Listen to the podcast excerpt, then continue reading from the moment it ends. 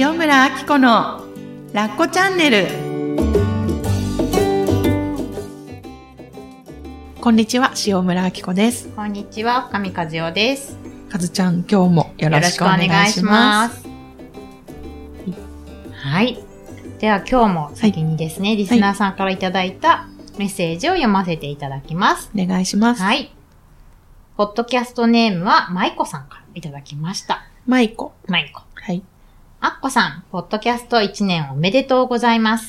ありがとうございます。あっこさん、かずちゃんのリアルな近況や、あっこさんの気づきや葛藤や挑戦を毎週聞くことができて、うん。ラッコチャンネル本当にありがたいし大好きです。あーありがと今後、自信がないけど結婚したい人、ううん。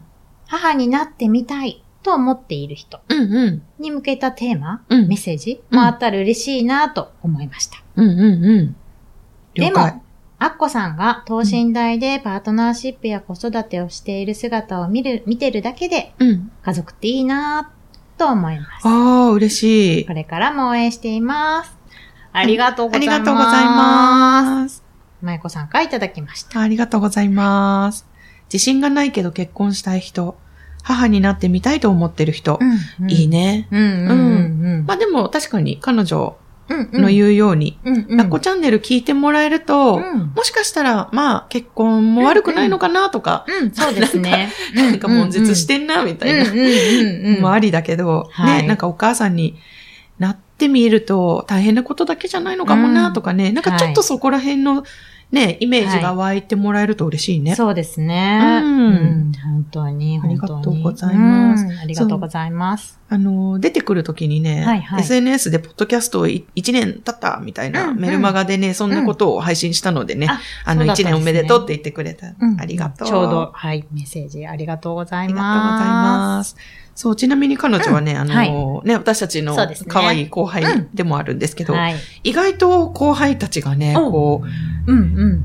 う、もう聞き耳を立てて、ほ 一字一句聞きこぼさず聞いてくれている人たちも多くて、はいい。や、もう本当にありがたいことなんですけど、本当ですよね。で、なんか、この間、うんうん。もうあの、今、うんこれね、はいアッコさんさ、この間さ、ラッコチャンネル聞いたんだけど、うん。カズちゃんのことまだ言っちゃいけないこと口走ったでしょとか言って言われて、あ、やべえ、バレたと思ってめっちゃ大笑いしたことがあって、さすが。カズちゃんどの回か、なんとなく、わかります。わかうん最後ね、うおーおーおーと思って、私のあの、なんだろう、の、こう、反応困るじゃないですか。はいおーって言って終わった回が一度ありましたね。あのはい。ね、30回、40回かな？40回うんうん。40回、はい。でうん、えっ、と、最後の方にね、私の、まあ、上級ワークショップをやるよって話はいもその回にあったのかな。はい。で、上級ワークショップといえば、はい。みたいな感じで、うんうんカズちゃんも、うん。うああ、その、カズちゃんもって言ってから私、あって気がついたんですけど、はい。まあ、これから活動が広がると思うので、ん。皆さんお楽しみにとか言ってすごくごまかして終わったんですけど、ちゃんとなんか、わか、わかバレ、る人にはねバレてる人にはバレてたということなんですけど、はい。あの時何を口張り知りそうになったかっていうと、はい。なん、と、えー、カズちゃんうん。が心屋塾の認定講師で初級セミナーっていうのを担当していたんですけど、はい。この度、はい。ステップアップしまして、はい。上級ワークショップの講師にもはい。なった、はいとい。うことで、おめでとうりがとうございます。おめでとうございます。ありがとうございます。そうなんですよ。ねあの時にはね、もうちょっとね、まあ、決まっていたといえば決まっていたというか、半分決まってたけどまだ言えないみたいなね。そうそうそうそう、決まってない感じうん。で。落ちるかもしれないし。そうそう落ちる、そう、本 当本当本当落ちるかもしれないし、ね、当日何があるかわからないので、まあ言えないっていう状況ではあったんですそう。が、まあこの度、その、めでたくん。認定していただきまして、はい。私も上級を開催できるようになりました。ありがととうございます。そう。そうなんであすよ。の、ラッコチャンネルの最初の頃、第1回、2回くらいの時にね、はい。えっと、カズちゃんと私の出会うんうんいなんかにも触れているんですけど、ええあの、そこでね、お話ししてるんですけど、うんカズちゃんも、うん私と出会った時は上級ワークショップがきっかけだったんですよね。。はい。ね、上級、うんどうですか、もうね、大好きで、うん。一番その心屋の中で私一番大好きなんですよね。ね、私もそうなんですよ。ねねこれね、2日間のワークショップで、うんはいで、もう、お昼頃でうんあって、うんえー夜までっていうのが2日間。2日間。あ結構、ね、精神的にというか、そうそう疲れ、うん。まあね、2日間も ね。もう盛りだくさん。なんですけど、はい。ねえ、うん。私覚えてます、かずちゃんが。覚えてますか？うん。ありがとうございます。来てくれてた時。はい。まあ、ラッコチャンネルの中でも言ってたんですけど、うん。あの、最前列に座ってくれてて、でもちっちゃくちょこんって、椅子に座っていて、で、いっぱい泣いたり笑ったりっていう、そうそうそう。うんことをして、でね、あれが2013年なんです。あ、そう、あ、6年前ですか？そうなんですよ。そうそうそうそうそうう。ん。6年あっという間ですね。ねそうなんですよ。そうなんですよ。あの日はポソッと、えっと、8月の多分、うん。えっと、夏休み期間で、うん。あの、初級セミナーは1日なんですけど、うん。上級ワークショップはやっぱ2日間で、うん。当時夫にも言わずに心塾のその初級セミナーとかに行ってたし、うんどんと2日間、うん。夕方、結構ね、心屋のセミナーって夜遅かったりもして、うんうんうん。うちまだ娘が小学生だったので、うん。まあ夜遅いって言っても7時とか、あそうそう7時とかだけど6時とかなんですけどね。うんうんまあ、あの、娘の習い事とか、小学校帰ってくる時間には、うん。うんまあちょっと家家ににいたい。そうそう。うん。っていう時に、うん。ママさんとしてはね。まあそうなんですよ。で、行きたかったけど、うん。でももう上級ワークショップも行きたい、どうしようどうしようって言ってたら、うん。ちょうど8月のうん。半ばくらいで、うん。あの、娘がおばあちゃん家に泊まりに行くってその日ピタッと決まって、じゃあっていうことで、もうあの、申し込んだんですよえーえねー。じゃあ、スケジュールはドンピシャだったドのンピシャだったんですよね。すごいねそうそうそう。本当すごいですよね。うんで、まあ、いつもだったらおばあちゃん家行くのもちょっと私もなんか嫌だなと思ってたんですけど、うん今回はもう、はい、行ってらっしゃい、行ってらっしゃい、みたいな感じで。私もやりたいことあるから、みたいな感じで。どうぞどうぞみたいな感じで。ここぞとばかりにここぞとばかりに送り出したってすごいぴったり決まりましたよね、あの時に。ううんん。そっかそっか。そうなんです。ねえ、はい。どうですか？あれから自分がま講師とという立場で、はい。あれを伝えていくっていうことになるんですけど。嬉しくてしょうがないですね。うん。私、やっぱりあれをか、すごいきっかけとなったなーって、何がって言われると、うん。本当わからないぐらいなんだけれども、うん。あの二日間ってすごい楽になって、なんかもう、ビリビリビリって自分にこう、着てた鎧みたいなのが本当にうん。なんか、身ぐるみ剥がされるじゃないけど、うんうん。で気づいたら感覚だったんだね。そうなんですよね、楽になってたっていう、なんか強烈な二日間で、うん。ああ、これすごいいいなーって思って、そこからもマスターにも行きたいなってなってマスターに行ったっていう経緯があるので、うん。それを今度はこう、やれる側になるっていうのはもうなんか、まあ、じんわりじんわりすごい嬉しさがこう、ねえやっと来たっていう感じですけど、うん。はい。本当。私も上級ワークショップ大好きで、うんうんうんうん、で、未だにね、はいはい。あの頃に使ってたノーうんうんうんうん。トを、もう私のお守りとしてね、はい。あの、保管してるんですけど、はい。あんなにはい。衝衝撃っていうのかな、うんうん。いい意味での衝撃を受けたことは、後にも先にもなくて、自分ののことがすっごく愛しく思えるようになったんですよね。はいはい。なんか、心からの,、からの涙が流れたというかなんか、そういう思いを持ってはい。伝え、うん。私も上級の講師になって、うん。この2日間を伝えてた。はい。で、その伝えていた人うんが、うん。またこのワあークショップをうんすごく好きって思ってくれて、はい。何年後かにまた伝える立場になったっていうことは、なんかすごく、なんていうのかな、いい意味で、こう、引き継いでくれて、思いはい。も引き継いでもらえてるのかなと思うと、うんまたちょっとそこにプチ感動したりして、あだから口走っちゃったんですけど、嬉しくて。ありがとうございます。カズちゃんもやるよみたいな。そう。そうそう。そう。そうね。でね、やっぱり、あの、まあ、何でもそうなんですけど、伝える人によってうん。伝わり方って変わるじゃないですか。から、うんあの、まあ、心屋にもいっぱい講師がいるんですけれども、うんうん。まあ、その中の一人としてね、うんうん。うんこれからも、あの、はい。活動していくんですけれども、かずちゃんだからうん伝えられることって何だと思う自分で。へー。私だから伝えられること、うん。なんかそれ一生のテーマな気がしてくるなぁと思うけど、へーうんうんうんでもね、今伝えたいという、伝えたいって言うとあれだけれども、うん。なんか、まあ、ありきたりだけども、そのまんまでいいよっていうことなのかなって思いますね。ほんとそうだね。うんで、これ、客観的にね、うんうん。まあ、かずちゃんと関わってきた私の目線から、はいちょっと、うん。ね、よかったら説明してみたいなと思うんですけど、はい。かずちゃんは、うんとにかく、うんまあ、頑張ってきてた人なんですようんうんそうでね。すね。うん。本当は飛ぶ族校舎なのに。そうそうそうそうそう。ちょっと今、ボリュームを上げて、編集していただきたいところなんですけど、はいあの、そう。でね、すごく覚えてるのは、うん。ちゃんと理解したいんです。そうそうそうなの。自分の気持ちさえも分かってあげられなかった。うん。で、他人がうんこう言ってくれること、うんアドバイスとか、はい。それもちゃんと理解したかった。うんそうそう。だけど、全、頭では分かる気がするんだけど、うん全然腑に落ちない。そうそう、本当そうですね。うん、でそうしたやってすっごく苦しんでたカズちゃんがいたのね。で、これってどういうことかっていうと、うん自分の感覚は二の次にうん人から言われたことをとりあえず、あの、受け取ろうとか、あその、人人人に多分矢印が向いてたんじゃないかなと思って。で、うんそれが素晴らしいことだって思ってたと思うし、その、そうやって人とコミュニケーションができる自分が素晴らしいっていう価値観だったのかなって思うのね、今、振り返ると。はい。一方で、うんカズちゃんは自分の感覚を置き去りにしてるっていうのも、頭のどこかで感じてた。うんと思うんだよねはいはい。そことうん。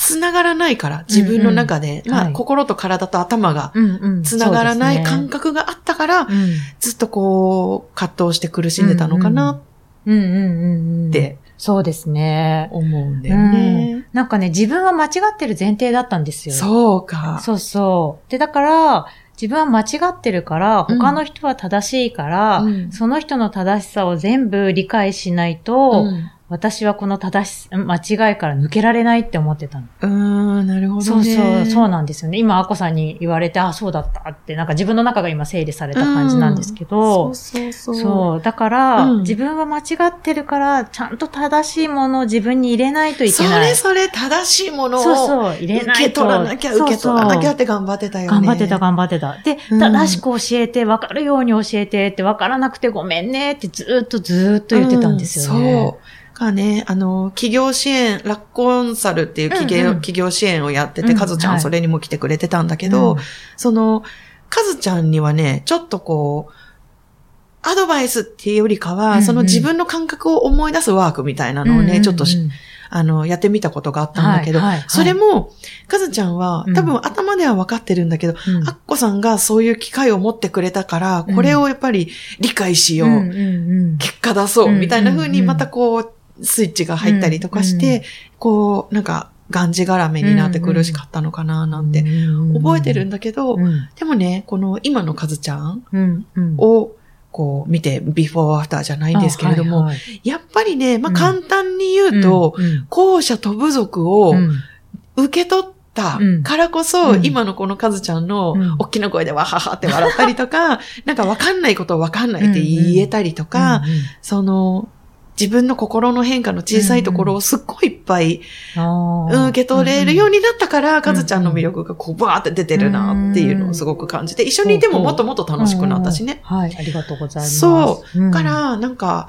あのー、カズちゃんのところに行くと得られるものっていうのは、まあ、あの、その自分でいいんだよっていうことだよね。うん。まあ、簡単に言うと、うんその言葉にね、尽きるのかもしれないけど、自分を分かってあげたい人が行くといいなって思ってる。うんそう、本そう、本当に。うん。そこはいつもなんかあの、口癖が教えてくださいとかだったような気がする。あ、そうそう、分かりたいとか、理解したいんですとかねそうそう。そう。うん。ずーっとね、なんか、わかんないなっていうのが自分の中にあったんですよね。そうだよね。ね。まあでもそんなカズちゃんも、うん。こう自分の感覚っていうのをもっともっと取り戻して、うんうん。女性らしさみたいなのもね、それですごく出てきてると思うし、うございます。そんな風になりたい人がうんね、うん。カズちゃんに会いに行くと、すごくいいのかなって思っあありて。がとうございうん。ます。はい。でね、うんうん。あのー、まあ、上級の講師にはい。なったんだけれども、はい。なんか、認定される直前にね、うんうん。実はちょっとすごい落ちてるんだなっていうことが垣間見えて、まあ、例えばこういう仕事の打ち合わせなんかでカズちゃんと連絡を取ったりして、うんうんでもいや、実はちょっと、うんなんかこと、心が固まっててみたいなね、うん。時期があったよね。ありました、ありました。なんかね、初級の時と上級の時は全然違ってて、うん。ね、初級の時はただただ、わあ、嬉しいっていう感じで、うん。あの、認定講師の養成講座っていうのは初級もあったんですけどね、うんうんうん。その時はもう、まあ、緊張してるし不安なんだけど、うん。うんでも、やっぱり嬉しいが先立ってたんですよね。うんうんでもね、上級の時はもう怖くて、怖くて、怖くて仕方がなくて、うん。すっごい嬉しいんだけれども、うんすごい怖くて、うんなんかね、その嬉しさを、を嬉しさがもう消え去るぐらい怖くて怖くて仕方がなかったんですよね。何を妄想して怖かったの？そなんかの頃はね。、本当に大事だった。だからもう夢だったんですよ。私、上級ワークショップを開催することが夢で、うんそれがもう手に入るっていうのが分かったんだけれども、分かった、ね、行けば手に入る。行って、行って、うん。まあ、受かったら手に入るんだけども、うん。その先ですよね。その先にもし開催しても、うん。誰も来てくれなかったらどうしよう。うん。開催してもうまくいかなかったらどうしよう。うん。開催して私はこれすごく大事にしてるけれども、うん。全然わからないとか、何これって思われたらどうしようとか、なんかその、手に入るかもしれないけど、その先がすごくすごく怖くなっちゃって、うんあの、もうそれを考えると、うん行くことも怖くなっうて、んまあ行くは行くんですけど、京都でね、そうそう、あ京都に、ね、の認定講座が開催されてたので。ので、もうね、怖くて涙が出るっていうね、うんそんな感じだったんですよね。失敗する怖さ？それは。うん、失敗する怖さって言うとそうだし、うんなんか大切なものを手にしてしまう怖さみたいな感じですね。ああ、ええそれもうちょっと詳しく知りたい。なんだろう。自分が大切にしてるものを、この大切なまま私は維持できるのかみたいな、うんうんなんかそういうところもあったのかな。なんか失敗する怖さとはまたちょっと違ったんですよね。なんかキラキラしたものをキラキラしておきたいみたいな。うんうんうん憧れは憧れのままにしておきたいけど、うん自分のところに来たら、なんか、それを受け取っていいのかなみたいなか、受け取る怖さなのかなって今喋りながら思いましたけど。えー受け取ってしまったら、どうなりそうどうなっちゃうんだろうって思って。たんだろう。ねえ、怖くて、その、うん。その、どうなりそうだと思ったんでしょうね。自分にはふさわしくないとか、そう。いう感覚ではないのそそう感覚のキラキラしてるものだからさ。うん、ふさわしくない、まあでも、ゼロではなかったんでしょうね。まだその器じゃないって思ったのかもしれないし、でもそうやって逃げたいだけだよねっていうもう一人の自分もいるし、うんうん。そんな感じがあって、うん。そうそうそうそう、うん。両方ありましたね。ね。えうん。なんかさ、実は夢を叶えるってすごく怖いことでもあるんだよね。そう、すごい怖くて、うん。で、怖いまま、でも日程も上級のこの日やろうっていう決めたまま、決めつつ行ったんだけれあ、ども、もうすでに決めてたんだ。ててでも、その日に開催するかどうかは、初級の時は絶対この日って決めても行ったんですよ。でもね、上級の時には、どうしようかっていうすごい悩んでて、うん。それでちょっと行って決めよう、うん。最終的に。うん。で、ちょっと二日目にあることがあって、うん。もうそこで、うん。あ、この日にやろう。ってなって、あの、その養成講座の二日目に、あ、やっぱりこれを私はやりたかったんだなーって決まって、そこからは、じゃあもうやるって決めて、うん。腹が座ったうんの、腹が座りましたね。へうんうんうんうん。認定講座の中で、自分がやってることをありありとイメージができた瞬間があったんだよね。うううそうそう、そういうことなんうん。です。そしたら、あこれがやりたかったんだ。うん、これやりたかったんだって、ふすんつい、あの、なんか、ストンって入って、うん。で、隣に、あの、エイミーがいたんですけど、うん。エイミー、これ、私やりたかったんだって言って、うん。それで、もう日程この日に決めるわって言って、うん。もうそこで腹がストって座ったんですよね。なるほどうん。ね。そうだ、すごい怖かったですね、今回は。うん。そっかそっかそっか。怖くて怖くて仕方がなかった。なんか腹が座るってさ、うん。タイミングでやってくるね。自分が、覚悟して、うんうん。えいやって決める時もあるし、うんうん。据える時もあるし、うん。なんか自分が覚悟できないまんま、うん。こう準備を進めたり、やることを、目の前のことを大切にしてたら、はい勝手にシュッてうん。入る時があるんだあね。るのかなって思って。で、今帰っってきて、うん。まあ、あの、いろいろね、準備をね、備品だったりとか、うん、あと当日の準備だったりとかをしてるときはもう、もう全然楽しくって、うん、あの怖さは何だったんだろうって。ああ、よかったね。そう思うくらいなんですけど、うん、本当に今回は怖かったですね。いや、本当にそうなんですよ。えっと、冒頭にね、ちょっと感想をくれた、てた舞子、後輩の舞子が、たまたま最近、すごく素敵なブログを書いていて、はい、夢がか叶うのが怖いっていう内容だったんですよね。なんてタイトルだったかな、ちょっと概要欄に載せておきますね。はいはい、で、そのブログを読んだ時に、うん、夢が叶わない理由が分かったんですよね。それが、やはり、叶った時の怖さを受け入れられてなかった。受け取るってことができなかった。許可するってこともね、できなかったなと思って、そうそうそう。あの、例えばね、結婚とかもしたいなとか、できたらいいな、幸せな、なんか結婚生活を送れたらいいなって思ってる時は、夢を夢のままで思い描いてすごくいい気分なわけですよ。でも実際に本当に愛されるっていうことを受け取るとか、かずちゃんの場合だったら講師、やり、ずっと好きでやりたかった講座を認定してもらう認められる、うん。うん、それを受け入れるって、ものすごい怖い、怖いよね。うん、だから、あの、まあ、試されてるわけじゃないけれども、うん、その怖さがあるってことはその夢は本物なんだろうね。うん、もちろん怖さがない叶う夢もあると思うけど、うん。うんそね、それだけ遠ざけてたというかね、なんか自分には心の準備が必要だったみたいなこともあるだろうし。本当にそう。うん、そっか。いや、あの時に夢が叶うってこんなに怖いことだったんだって、かずちゃんが伝えてくれた時のその感覚をね、すごく覚えていて、うん、ぜひ聞いてみたいなって思っていた。はい、ありがとうございます。なんか今言えてでも私もすごいスッキリしたというか。うん、そうだね、本当だね。共感できて、うんうん、よかったなって。っていうか。ね、で、しかも、あの、あの時私が口走ったのは何だったのかっていうのも、ここでやっと答え合わせができて。そうそうそうそう。はい、ありがとうございます。いえいえいえいえ。はい。うん。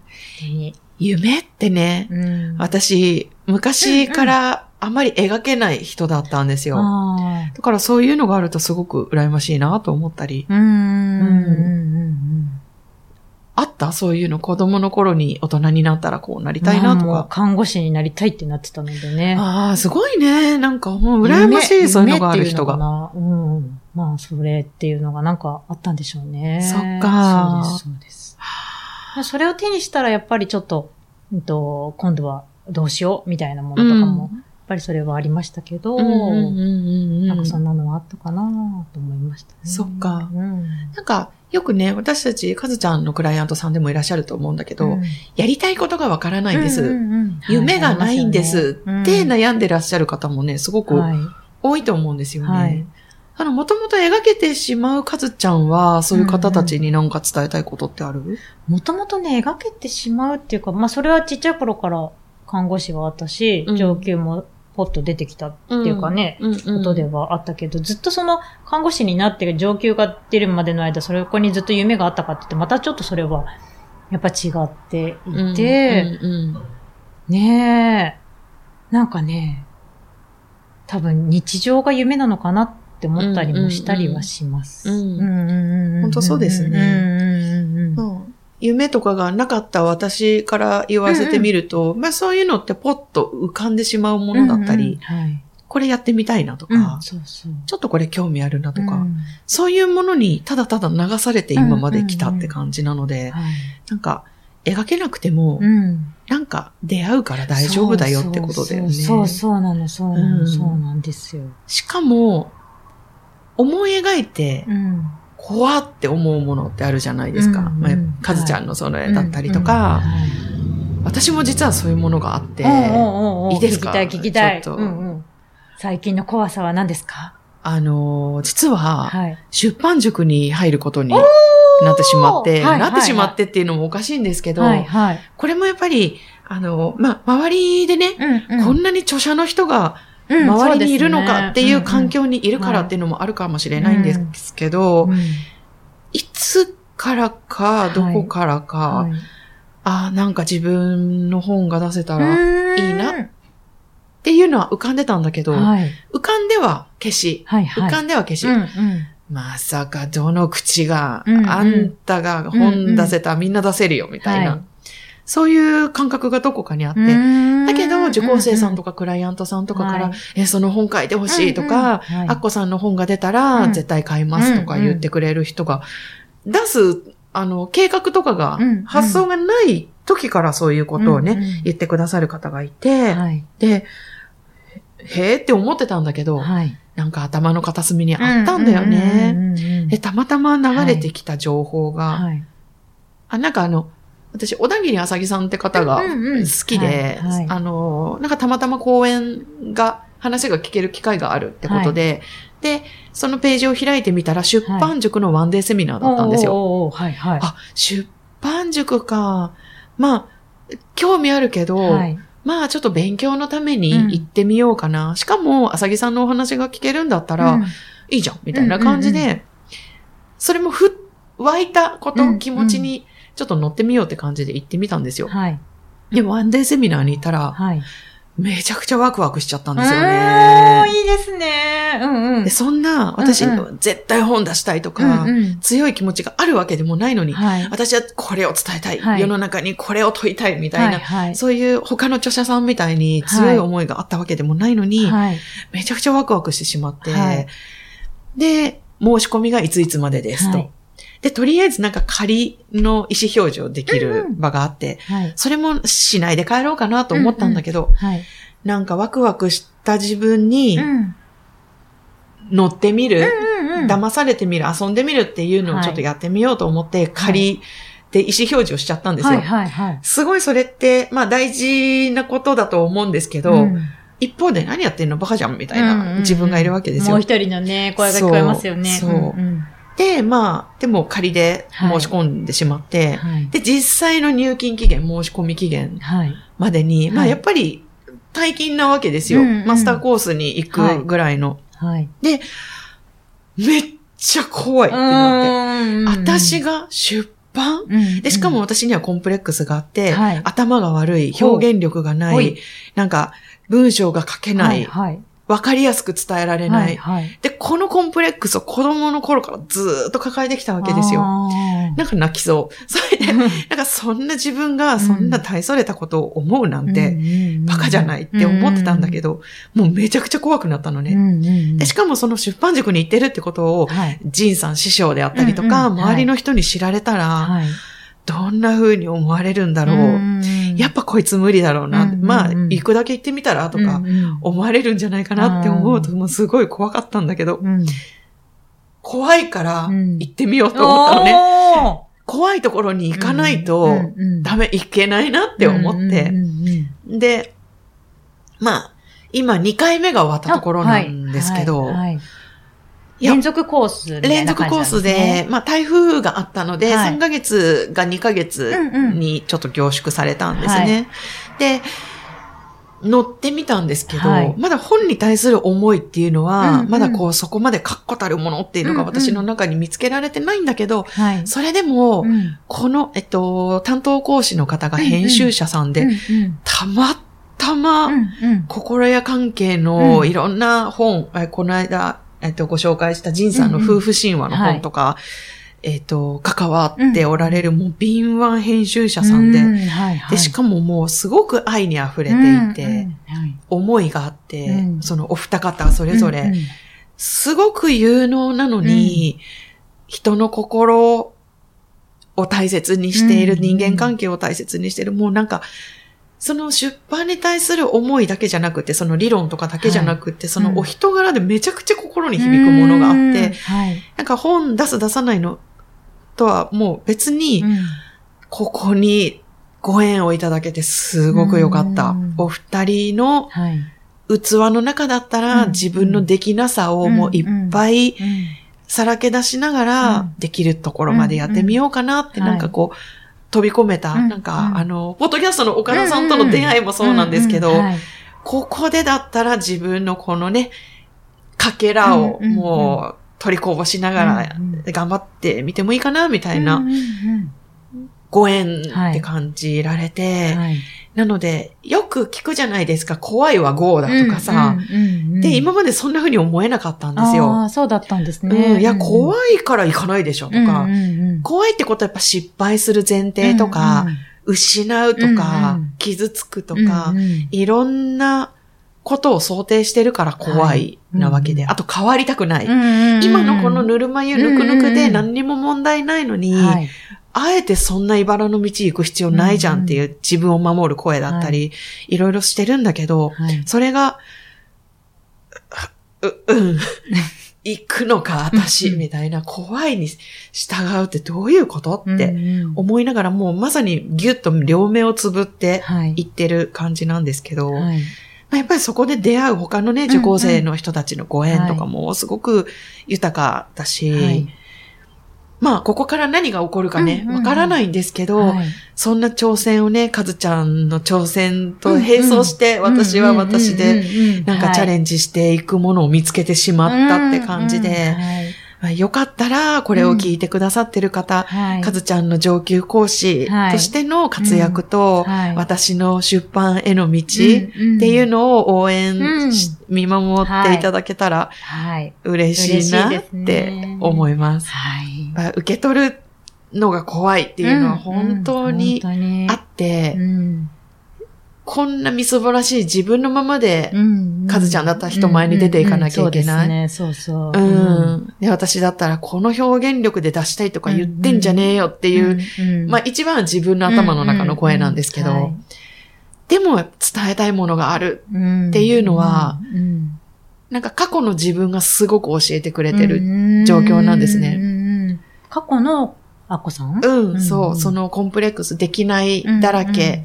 だった自分も、ここまでたどり着いてるってことは、まあ、僭越ながらこうやって伝えるお仕事とか、講座とかさせてもらってるってことは、あの私だ、でも大丈夫なんだ、ってことを、から、あの、伝えたいことは、あなたは絶対に大丈夫だよってことなんですよね。自分に絶望してる人がいるかもしれない。はい、自分への信頼をもうほほぼ失いかけてる人がいるかもしれない。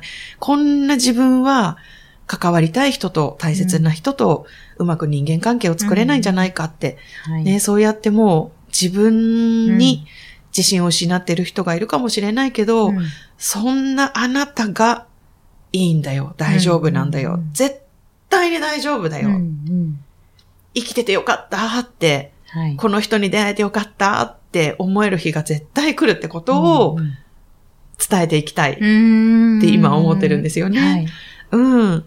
から、まあ、こうやってご縁をいただいて、か、ず、ちゃんもそうですし、こう、リスナーの方もそうですし、このことをね、私たちが、なんか、増えてなことをアウトプットしてることによって、また皆さんが何を感じてくださってるかっていうところで、私たちも前に進めてるっていうところもあるので、ね、一緒に夢を叶えていけたら嬉しいなと思うので、かずちゃん頑張りましょう握手してます、今 両手で。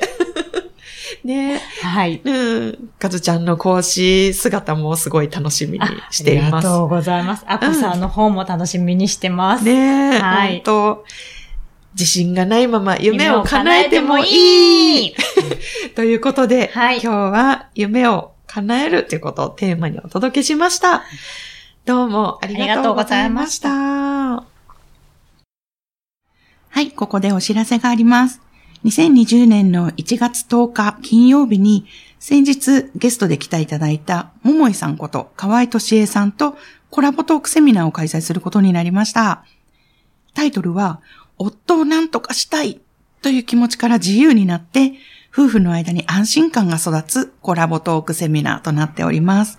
えー、旦那さんのことが頼りにならないとか、この人何を考えているかわからないとか、悩んでいる方にぜひ来ていただいて、私が女として幸せに楽しく生きていくヒントをぜひ受け取ってください。お待ちしています。